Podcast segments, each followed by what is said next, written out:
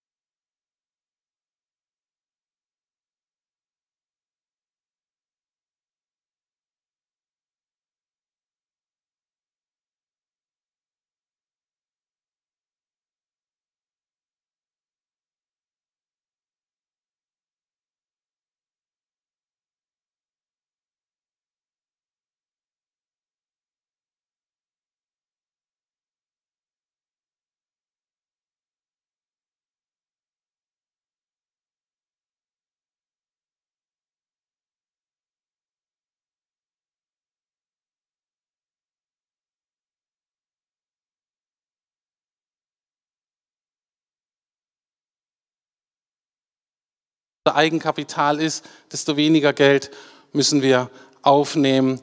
Und ähm, auch diesbezüglich im Lukas-Letter erklärt, weshalb auch zinslose Darlehen für uns so wichtig sind. Also, wenn du gerade Geld hast, das vielleicht ein bisschen parken kannst, auf die Zinsen verzichten kannst, dann hilft uns auch ein zinsloses Darlehen gerade total weiter, egal in welcher Höhe. Und natürlich ist auch das ein guter Zeitpunkt zu sagen, okay, ich unterstütze diese Gemeinde, ich stütze, unterstütze euch jetzt auch monatlich regelmäßig, weil wir natürlich auch monatlich mehr abtragen müssen. Und was mir wichtig ist, auch das ist eben, dass es eben gemeinsam ist. Das heißt, es gilt sowohl für die Mitglieder als auch für die Freunde, als auch vielleicht für dich, der du vielleicht erst Kontakt zu uns als Gemeinde wirklich gefunden hast, regelmäßig durch den Streaming-Gottesdienst. Vielleicht warst du überhaupt noch nie hier. Aber sagst, hey, das, was ihr hier macht in der City West von Berlin, das finde ich echt cool. Und hast du Gelegenheit, auch finanziell das zu unterstützen, was Gott uns hier aufs Herz gelegt hat. Wir freuen uns über jeden Beitrag. Ich möchte schließen mit einem Bibelvers, den ich glaube ich auch schon häufiger gesagt habe. Jeder Pastor hat ja so ein paar Verse, die ihm irgendwie wichtig sind und die kommen dann immer mal wieder. Und er passt jetzt auch, weil ich bin auch nicht naiv. Ich weiß, dass diese Zeit auch sehr herausfordernd werden wird und dass wir das nur schaffen, wenn Gott uns dazu wirklich befähigt. Und ein Vers, den ich ganz schön finde, das ist so der Abschluss vom Auferstehungskapitel. Da geht es eigentlich nur um so ganz große Themen, wie wir auch gerade in der Anbetungszeit gesungen haben. Es geht um Gott und er ist alles in allem. Das ist genau diese Sprache von 1. Korinther 15, genau das, was wir heute gesungen haben. Die ganz große Geschichte, die ganz große Zukunftshoffnung. Und dann der letzte Vers. Die Schlussfolgerung lautet folgendermaßen, weil das alles stimmt. Darum Bleibt standhaft, liebe Geschwister. Lasst euch nicht erschüttern.